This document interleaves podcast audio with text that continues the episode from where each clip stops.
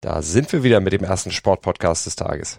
Ja, wir sind die letzte Festung der Männlichkeit äh, von Rudi Völler empfohlen. Ja, denn bei uns kannst du ohne Helm hören und wir sind entspannter als Yoga. Und äh, machen trotzdem wach, ne? Wie ein guter Filterkaffee. Ohne Milchschaum natürlich. Ja, solche Plörre ist nur echt mit Kondensmilch. Also war richtig was für harte Männer. Und diese Themen hier, die haben wir heute. Wir bestärken nämlich den DFB darin, katarkritisch durchaus sein zu dürfen. Und wir loben und tadeln nach dem Remis gegen die Niederlande. Ja, außerdem hören wir, ob äh, Dirk Nowitzki sich vorstellen könnte, den Brady zu machen. Und wir erzählen von einer sehr noblen Geste in der MLB. Guten Morgen. Zu Stand jetzt unterstützt wie immer vom Sportinformationsdienst. Mit Andreas Wurm. Und mit Malte Asmus und ich oute mich jetzt. Ich mag Milchschaum und ich finde, das ist auch gut so. Darüber spricht heute die Sportwelt. Stand jetzt. jetzt. Die Themen des Tages im ersten Sportpodcast des Tages. Stand, Stand, Stand, Stand. Jetzt. Mit Andreas Wurm und Malte Asmus auf meinsportpodcast.de. Die Weltmeisterschaft natürlich auch bei uns ein großes Thema, aber nicht nur die sportliche Seite, nicht nur der Stand jetzt der deutschen Mannschaft. Nein, auch die Lage im Ausrichterland Katar beschäftigt uns natürlich. Die Lage dort, die rückt auch in dieser Woche generell erneut in den Fokus, denn die Menschenrechtler schlagen mal wieder Alarm und damit steigt jetzt auch der Druck auf die FIFA. Ab heute dann auf dem FIFA-Kongress, aber auch auf den DFB. Genau, und an denen werden auch eindringliche Appelle gerichtet. Das Turnier dürfe nicht im luftleeren Raum stattfinden, das sagte SPD-Chef Lars Klingmal dem äh, Sportinformationsdienst und forderte, wir müssen auch das Politische, das Soziale und all die Begleitumstände dort thematisieren. Und dies ist das, was ich vom DFB erwarte, sagte er. Und der DFB, der scheint auch bemüht zu sein, diese Forderung tatsächlich zu erfüllen. Philipp Lahm, der kritisierte, ja, die von massiven Korruptionsvorwürfen begleitete Vergabe der WM und Amnesty und Human Rights Watch, die haben ja schon vor der Nationalmannschaft sogar Vorträge zu dem Thema gehalten und DFB-Präsident Neuendorf, der will auf dem FIFA-Kongress die Dinge ansprechen, die aus seiner Sicht und überhaupt aus Sicht Deutschlands durchaus problematisch sind. Naja, das ist auch richtig und es ist wichtig, aber kann er bei der FIFA eine ehrliche und nachhaltige Diskussion erwarten? nee, davon ist wahrscheinlich nicht wirklich auszugehen. Gianni Infantino, der ist ja nun mal glühender Katar-Fan, der wohnt ja mittlerweile auch schon da. Und äh, vor wenigen Tagen beim Start des Volunteer-Programms, da forderte er das Publikum auf, laut Katar, Katar, Katar zu skandieren. Ja, der ist zu sehr an Katar gebunden, als dass da irgendwelche Menschenrechtslagen wirklich von Interesse für ihn sein würden und da wird er nicht großes Interesse dran haben, darüber zu diskutieren. Trotzdem ist es wichtig natürlich, dass der DFB-Präsident diese Kritik vorbringt. Der DFB muss schließlich seiner gesellschaftspolitischen Verantwortung auch gerecht werden und er darf sich nicht vor den Karren der katarischen PR-Strategen spannen lassen, äh, zumindest nicht so, wie Infantino das offensichtlich macht. Stand jetzt aktuell. Im neunten Spiel, im ersten richtigen Härtetest, reißt die Siegesserie von Hansi Flick 1 zu 1 gegen die Niederlande in Amsterdam. Malte, was sagst du uns? Was sagst du dazu? Ja, Deutschland ist auf einem guten Weg, würde ich sagen. Aber dieser Weg muss sich jetzt natürlich noch verfestigen. Da muss Kimmich zurückkommen. In der Abwehr muss Süle wieder mit dabei sein. Es fehlten ja insgesamt, kann man ja, wenn man durchzählt, kommt man ja bestimmt auf zehn durchaus namhafte Namen, die jetzt nicht mit dabei waren. Also die müssen zurückkommen und die Mannschaft, die muss sich einspielen. Gestern sah das ja wirklich über weite Strecken richtig gut aus. Da dominierte die deutsche Mannschaft phasenweise ja sogar, ging in Führung durch Müller und 60 Minuten insgesamt muss man sagen, das war stark. Da mhm. haben sie tatsächlich das gemacht, was Flick auch von ihnen wollte. Die Niederlande nämlich stressen und das hat geklappt, aber dann riss doch irgendwo der Faden wieder. Die Mannschaft geriet dann plötzlich ins Schwimmen, was natürlich auch den Wechseln geschuldet war, die Flick dann eingeleitet mhm. hat. Der hat ja dann ein bisschen getauscht, nochmal den einen oder anderen dann reingeschmissen, ihm ein paar Einsatzminuten zu geben. Er wollte ja natürlich auch noch ein bisschen testen, aber dann kassierte die Mannschaft den Ausgleich und hatte auch Glück, dass jetzt das starke Umschaltspiel der Niederländer dann nicht mit einem weiteren Tor belohnt wurde. Der VAR hatte dann auch sein Zutun, als der Schiri den plumpen Abwehrversuch von Kehrer doch nicht mit Elfmeter ahndete. Wie hast du die Szene gesehen? Ja, also ich, als, als ich die Szene im Live-Bild sah, habe ich sofort gesagt, oh, elf Meter. Dann kam die erste Zeitlupe und da dachte ich sofort, Pawson hat recht, äh, denn in der Zeitlupe hat man gesehen, dass der Ball zumindest die Richtung verändert hat. Jetzt ist die Frage, warum hat er sie verändert? Der Schiedsrichter bewertete es, dass es der Fuß von Kehrer war und äh, man könnte aber auch sagen, Memphis Depay hat den Ball gespielt äh, und, und, und, und, und Schweini sagte zum Beispiel ähm, in der ARD am Abend noch, äh, ja, er geht davon aus, dass erst das Bein getroffen wurde, dann der Ball etc. Also, ich denke, Kehrer, äh, da hatten wir viel Glück. Kehrer darf ja. so ungestüm da nicht hingehen. Das ist dumm eigentlich, ja, und da muss man Lehrgeld zahlen. Also eigentlich ist es strafstoßwürdig da hatten wir jetzt Glück der Tüchtigen. So, so viel, weil sie, sie haben sich jetzt in dieser Szene wurden sie dafür belohnt für den Aufwand, den sie 60 Minuten betrieben haben. So möchte ich es mal werten. Also sagen wir einfach unterm Strich gute Ansätze über ja. weite Strecken, aber eben auch noch Luft nach oben und mit Blick auf die WM im November ist ja auch noch ein bisschen Zeit, das dann in den Griff zu kriegen. Aber es gab auch einen guten Lichtblick oder einen richtigen Lichtblick. Jamal Musiala. Ach, da durfte erstmals unser Hansi Flick von Beginn an als Sechser ran und war bester deutscher Spieler, geschickt im Zweikampf. Ähm, passsicher, gutes Auge. In dieser Form ist der 19-Jährige mehr als nur eine Alternative. Also muss, das ist, der hat wirklich Spaß gemacht gestern Abend. Mir hat auch in diesem Zusammenhang Sané gut gefallen. Der wirkte sicher, der wirkte als, wirkte als würde er gerne eine Führungsposition eben auch einnehmen. Darf man von ihm aber auch erwarten. Ähm, wen hast du noch auf dem Zettel? Ja, Sané nicht über 90 Minuten auf jeden Fall, also nicht über die ganze Zeit, die er auf dem Feld war, aber äh, mhm. auch gut äh, Thomas Müller. Ne, mhm. Der, der hat sein 43. Länderspiel geschossen. Der ist mit Seeler jetzt auf einer Stufe mit Uwe Seeler und er war auch im Spiel gegen die Niederländer ständiger Unruheherd im Angriff. Alles ist ihm nicht gelungen, aber gut, wem kann man das schon unterstellen bei diesem Spiel? Alles mhm. kann nicht immer klappen. Bei Tilo Kehrer klappte auch nicht alles, aber da klappte Eben. auch nicht wirklich viel, muss man auch sagen, vor allem defensiv. Da hat er ungewohnte Schwächen gezeigt und äh, hatte auch Glück, dass eben seine Aktion im Strafraum dann nicht die Niederlage der deutschen Mannschaft besiegelt hatte.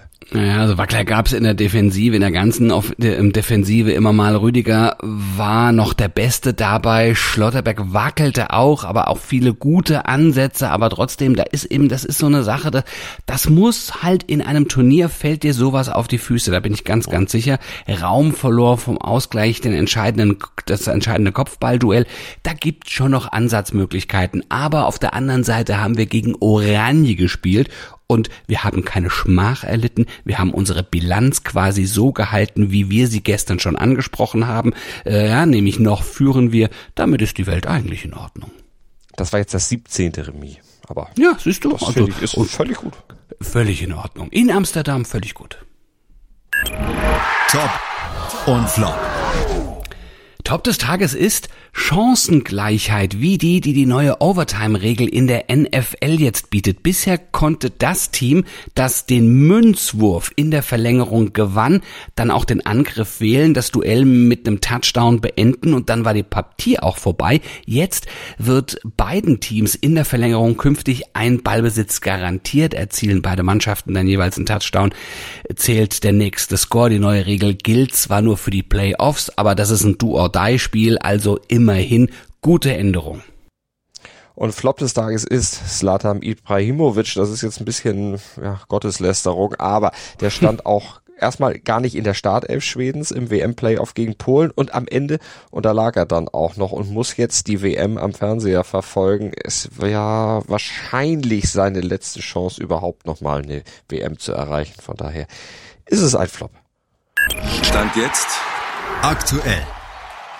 Und Dirk Nowitzki, der ist Zeit seines Lebens eigentlich top gewesen, vor allen Dingen, wenn er Basketball gespielt hat. Jetzt ist er gerade zurück in Deutschland zu dieser Zeit, hat sich in Köln dann auch öffentlich gezeigt, um die Basketball-EM zu promoten. Deutschland ist ja Co-Gastgeber im September und Nowitzki natürlich als Zugpferd einer, der da mal ordentlich die Werbetrommel rühren soll. Ja, aber was macht er dann eigentlich sonst so, wenn er nicht PR macht für die Basketball-Europameisterschaft? Man hört ja nicht so richtig viel von ihm, aber er hat bei der Pressekonferenz so ein bisschen was erzählt. Ich mache ein bisschen Radfahren, um mich fit zu halten äh, und ab und zu ein bisschen Tennis. Das macht mir natürlich auch schon Spaß. War ja auch meine erste Sportart, die ich gespielt habe.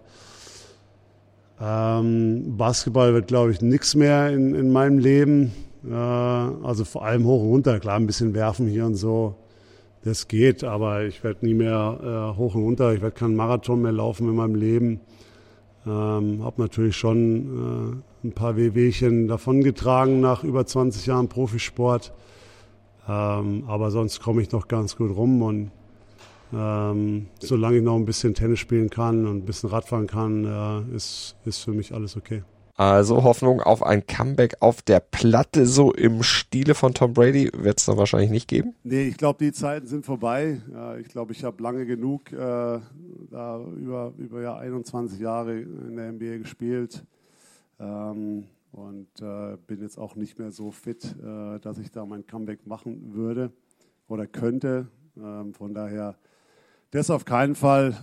Ja, aber vielleicht pusht er seine Kinder in eine Basketball- oder zumindest eine Sportkarriere. Es gibt ja Hoffnung auf weitere sportliche Nowitzkis. Äh, ich will da keinen Druck aufbauen. Also wenn Ihnen das Spaß macht, dann sehr gerne. Äh, dann werde ich das natürlich unterstützen. Die beiden Jungs spielen Tennis und Fußball im Moment und es macht ihnen riesen Spaß. Ähm, Tochter mehr Tennis und Gymnastik, aber Natürlich sind sie, sind sie relativ sportlich alle ähm, und machen es auch gerne. Aber wie gesagt, da werde ich, da werde ich nichts passieren. Ich werde, auch, werde sie auch nicht zum Basketball zwingen, sondern das müssen sie dann schon selber wissen, wenn sie alt genug sind, da ihre Entscheidung zu machen, was ihnen am meisten Spaß macht. Und das sage ich Ihnen auch immer. Das war ja auch der Satz, den ich zu Ihnen äh, beim Jersey Retirement gesagt habe, dass sie, dass sie einfach ihre Passion finden müssen. Und weil nur dann quälst du dich, nur dann gibst du wirklich dein Bestes, holst alles aus dir raus und nur dann können auch äh, schöne Sachen oder solche Sachen wie das Jersey Retirement eben entstehen. Und ja, und so gehen wir das ein bisschen an und mal schauen, wie es da, wenn sie ein bisschen älter, wenn sie mal Teenager sind, ob sie dann wirklich das Commitment zeigen und, und die Disziplin, das wird man dann, das wird man dann später mal sehen. Im Moment ist noch alles natürlich Spaß. Und dann ist natürlich auch interessant, was Nowitzki selber noch so machen will in seinem Leben. Klar, Botschafter der EM ist der Stand jetzt. Chairman der Spielerkommission beim Weltverband ist er auch. Familie hat er, aber das kann ja jetzt noch nicht alles sein. Der ist ja erst 43, der will doch mhm. bestimmt noch ein bisschen was anstellen. Welche Ziele hat er denn? Hat er da was zu gesagt? Ja, nee, so richtig konkretes hat er dazu nichts gesagt. Er sei noch in der Findungsphase, hat er gemeint, will sich noch nicht eine bestimmte Aufgabe festlegen lassen, schnuppert hier rein, schnuppert da rein und ist komplett entspannt. Irgendwann wird sich was ergeben, hat er gesagt er hat ja jetzt auch keinerlei Druck, ne? Also er hat auch finanziell ausgesorgt äh, und ja, sich über 20 Jahre in der NBA ja auch dann wirklich von Termin zu Termin hetzen lassen. Da kann er jetzt ruhig auch mal ein bisschen das Ganze etwas lockerer angehen. Aber eins ist klar, Trainer will er nicht werden, aber er ist eine Legende. Das wissen wir alle, das weiß er auch. Und sein Trikot mit der Nummer 14, sein Nationalmannschaftstrikot, das wird vor dem EM-Auftaktspiel gegen Frankreich in Köln dann unter das Hallendach gezogen gezogen und das ist ja auch erstmal was ganz Tolles, etwas, was er in anderer Form natürlich schon kennt. Habe mich natürlich riesig gefreut, dass es äh, hätte nie gedacht, dass das mal möglich ist. Hätte natürlich auch nie gedacht, dass es mal in Dallas mal möglich ist und äh, dass das für die Nationalmannschaft mal ist, äh, was dann normalerweise, glaube ich, nicht normal ist oder das erste internationale, glaube ich sogar. Das wäre ist ja eine Riesenehre. Also das wird das wird ein tolles Event und ich hoffe natürlich, dass die ganze Familie von mir am Start ist und wird, äh, wird nochmal emotional werden auf jeden Fall. Heute in der Sportgeschichte. Am 30. März 2012, da fiel die knappste WM-Entscheidung der Paarlaufgeschichte. Und ein deutsches Duo durfte am Ende jubeln. Aviona Savchenko und Robin Scholkowy gewannen mit gerade mal 0,11 Punkten Vorsprung. Tja, und um diese Winzigkeit hatten sie die damaligen Europameister Tatjana Volososcha und Maxim Trankov aus Russland geschlagen und sich ihren vierten WM-Titel geholt. Ja, und der war historisch, denn damit egalisierten sie die Bestmarke von Maxi Herber und Ernst Bayer. Die hatten zwischen 1936 und 1939 viermal in Serie Weltmeisterschaftsgold gewonnen. Aber der Weg zur Eiskunstlaufgeschichte, der war dann doch etwas holpriger, denn ein Anfängerfehler von Scholkowi, der hätte fast den Traum zum Platzen gebracht. Er setzte nämlich mit dem falschen Bein zum Paarlauf, oder bei der Paarlauf-Pirouette an. Das kann doch nicht passieren, Mensch. Ja, ja, das, das, das sollte man nicht glauben, ne? So oft wie die trainieren und wie auch immer, das muss ja in Fleisch und Blut übergegangen sein, aber das war schnell vergessen. Denn es reicht ja dann trotzdem zum Sieg und ähm, dem sollte noch ein fünfter Weltmeisterschaftstitel folgen, zwei Jahre später. Da hatten sich Savchenko und Jolkovi aber dann schon verkracht. Ja, und sie waren dann nur noch eine Zweckgemeinschaft auf dem Eis gewesen und diesen entsehnten Olympiasieg 2018, den holte Savchenko dann mit einem neuen Partner, mit Bruno Massot. Stand jetzt aktuell. Zum Abschluss erzählen wir euch noch eine kuriose, aber gleichzeitig auch tolle Geschichte, nämlich die von Andrew Toles.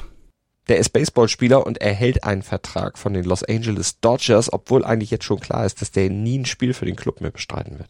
Wie kann sowas sein? Ja, also dieser Vertrag, das ist eine noble Geste, eine noble Geste für einen Mann, der 2016 eine Saison lang für die LA Dodgers gespielt hatte und dann einen Kreuzbandriss erlitt. Und von da an ging es für Tolls eigentlich nur noch bergab, denn zum Kreuzbandriss, da gesellten sich wiederholt auftretende mentale Probleme. Er musste sogar zwei Wochen in der psychiatrischen Anstalt verbringen, ehe er dann die wirklich schreckliche Diagnose bekam, Schizophrenie. Und damit war seine Karriere dann natürlich endgültig beendet. Ab Mitte 2019 driftete er zwischen Krankenhäusern und Obdachlosenunterkünften hin und her, landete auf der Straße, wo ihn durch Zufall sein eigener Vater aufgabelte, zu sich nach Hause holte und ihn seither dann rund um die Uhr pflegte. Mhm. Und auch die Dodgers lassen ihren Ex-Spieler nicht fallen. Sie gaben ihm jetzt sogar einen neuen Vertrag. Er bekommt das Liga-Mindestgehalt von 700.000 Dollar und hat damit auch Anspruch auf eine Krankenversicherung. Und seine laufenden Kosten sind damit auch gedeckt. Also tolle Geste dieses Clubs. Das bringt der Sporttag. Stand jetzt. Hui, das wird heftig heute für die Fußballerinnen des FC Bayern München. Zum einen müssen sie eine 1 zu 2 Niederlage aus dem Hinspiel gegen PSG wettmachen. Und als sei das nicht schon schwer genug, zum anderen müssen sie gleich sieben Corona- und drei Verletzungsausfälle kompensieren. Das bedeutet zehn Spielerinnen. Das ist auch für so eine starke Mannschaft wie die Bayern-Frauen oh. ganz schön schwierig da wird der mögliche Sprung ins Halbfinale auf jeden Fall eine Herkulesaufgabe. Hm. Los geht's heute dann um 21 Uhr. Ja, parallel, ja, und da, parallel dazu gibt es auch Handball. Die SG Flensburg-Handewitt muss im Achtelfinal Hinspiel der Champions League gegen Pick Jacket ran. Anpfiff ist 2045. Und am besten, ihr hört einfach beim Sportradio Deutschland rein, dann verpasst ihr von alledem gar nichts. Die halten euch nämlich auf dem Laufenden. Über das oder über das, was sonst noch in der Welt des Sports dann so passiert im Webstream auf sportradio-deutschland.de oder über DAB Plus könnt ihr dabei sein. Und von uns gibt's morgen früh ab 7.07 Uhr wieder eine Menge Geschichten, hoffentlich für euch neue Informationen, Hintergründe, Dinge zum Schmunzeln, Dinge zum Weitererzählen. Im Podcatcher eurer Wahl hört ihr das oder auf meinsportpodcast.de. Und hier haben wir Sport für die Ohren rund um die Uhr für euch. Klickt euch durch. Wenn ihr den eigenen Podcast starten wollt, könnt ihr das bei uns gratis tun. Gratis Hosting. Das kriegt ihr bei uns Infos auf der Webseite und dann sind wir morgen für euch wieder da. Gruß und Kuss von Andreas Wurm und Malte Asmus und jetzt gibt's Milchschaum. Ja, Milchkaffee mit, mit Ja, natürlich, selbstverständlich. Ja. Nee, eigentlich auch mit ein bisschen Schokostreuseln bei dir oder ohne? Nicht so, nicht so gerne. Ich achte auf die Linie. Ja, verstehe ich. Ich auch. Und ich fahre auch, ich fahre auch Rad mit Helm. Du mutiges. Ja, ich mache nur kein Yoga. Das halten meine Sehnen nicht aus. Na, gut, ich muss bei Yoga immer lachen, aber. So, Dir hat dieser Podcast gefallen? Dann klicke jetzt auf Abonnieren und empfehle ihn weiter. Bleib immer auf dem Laufenden und folge uns bei Twitter, Instagram und Facebook. Mehr Podcasts aus der weiten Welt des Sports findest du auf meinsportpodcast.de.